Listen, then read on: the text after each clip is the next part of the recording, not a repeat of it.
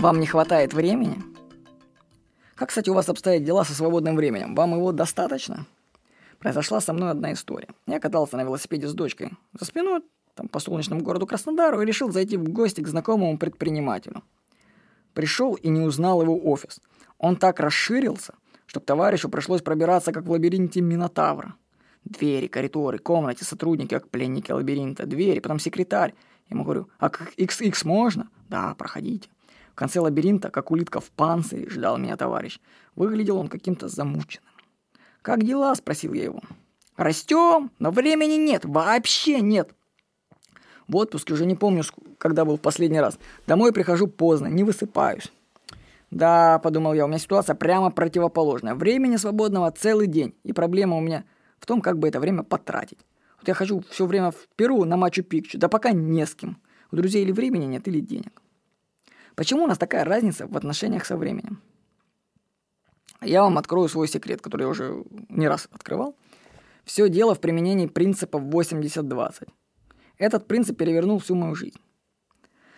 Согласно этому принципу, 80% того, что мы делаем, дает только 20% результата, а то и меньше. Значит, большинство наших дел полностью бессмысленны, и их можно прекратить делать, освободив 80% своего времени. То есть, допустим, если у вас 10-часовой рабочий день, то 8 часов из 10 они абсолютно бессмысленны. И вы можете за эти 8 часов посвятить прогулку просто по городу, гулять, и ничего толком не изменится, только лучше станет на самом-то деле. То есть особенно это касается людей, сидящих в офисе. Я вообще считаю, у меня идея, идея гениальная, значит. Она когда-нибудь будет воплощена, я надеюсь, может быть. Сократить, значит, нужно рабочую неделю до 4 дней, потому что в пятницу тоже был выходной, и сократить в рабочее время, думаю, на 2 часа можно. Вот. И я уверен, что когда это будет сделано, люди начнут работать лучше. И даже мир станет намного лучше. Во-первых, а, люди будут точно работать эффективнее, это я вот в этом почему-то уверен. И за счет того, что у людей больше свободного времени появится, наш мир станет намного лучше. Поэтому на самом-то деле нужно сокращать рабочую неделю, а не увеличивать. Согласно принципу 80-20, только 20% времени, а то и меньше, по-настоящему эффективны. Поэтому нужно найти эти сверхдействия и, то, и делать только их. Это и есть главный секрет успеха, а все остальное мы отбрасываем. Собственно, поэтому я сижу и озвучиваю заметки, потому что это для меня главное. Я один раз запишу, и оно будет существовать вечно. Это очень выгодно для меня вложение времени. Подробнее о принципе 80-20 вы сможете узнать из книг Ричарда Коха. Если вам не хватает времени, то прекратите делать то, что вы сейчас делаете. Отбросьте 80% своих дел, и свободного времени у вас станет предостаточно. Другой вопрос, что люди на самом-то деле, я вам скажу, на самом-то деле, почему людей не хватает времени? Потому что они боятся. У них есть страх одиночества.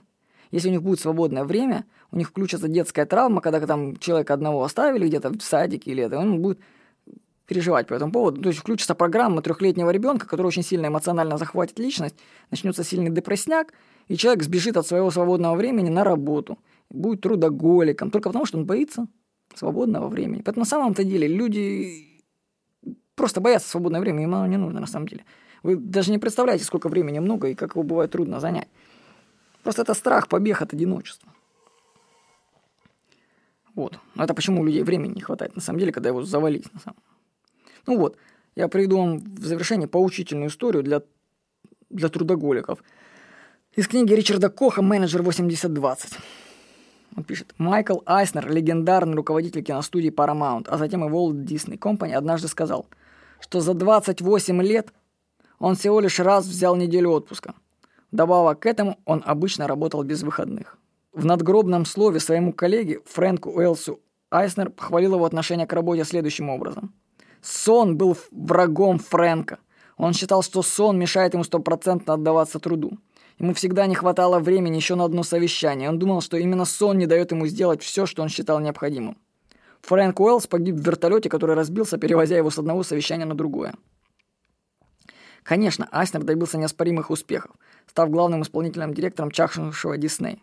Он сумел возродить компанию, вернув ее к основной деятельности производства мультфильмов. В течение трех лет, начиная с 1984 года, операционная прибыль Дисней подскочила с 300 до 800 миллионов долларов. Однако более детальный анализ показывает, что почти весь этот прирост является следствием трех ключевых решений. Айснер увеличил цены в парках развлечений, увеличил количество гостиниц, работающих под маркой Дисней, и перевыпустил на видеокассетах классические диснеевские мультики. Интересно, сколько времени у него за заняло принятие этих решений? Подавляющая часть оказанного Айснером воздействия была следствием минимальной доли от всего затраченного им времени. Кто знает, но гиперактивность вряд ли сослужила ему добрую службу. Был ли Майк Аснер спокойнее еще эффективнее, если бы располагал временем? Вполне возможно. И всем бы окружающим волшебном царстве Диснея работалось бы намного лучше и результативнее. В общем, я вам рекомендую прочитать книги Ричарда Коха и начать действовать по принципу, что меньше значит больше. То есть это что значит? Что если вы хотите получать больше от жизни, то вам нужно сосредоточиться не на том, что делать больше и больше пахать, а наоборот, нужно думать, как делать меньше. То есть, когда вы читаете в книгах по успеху «начните меньше спать и вставайте в 6 утра на пробежку», вы выкидываете эту книжку. Да, это неправильно.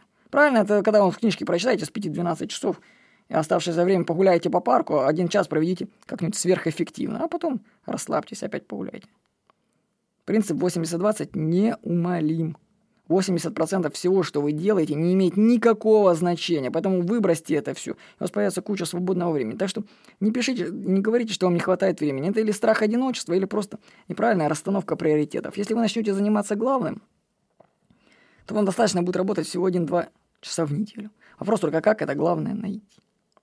Ну, я об этом рассказываю в своем курсе «Могущество времени». Он платный. Но я вам и так скажу, нужно просто делать то, что передается во времени, и накапливается. То есть, допустим, вот я сейчас записал эту заметку, она будет путешествовать вместе со мной во времени. То есть ее будет воспроизводить компьютер или плеер, а я в этот момент буду заниматься чем-то другим, она будет работать на меня. То есть я применил эффект рычага и сохранения во времени.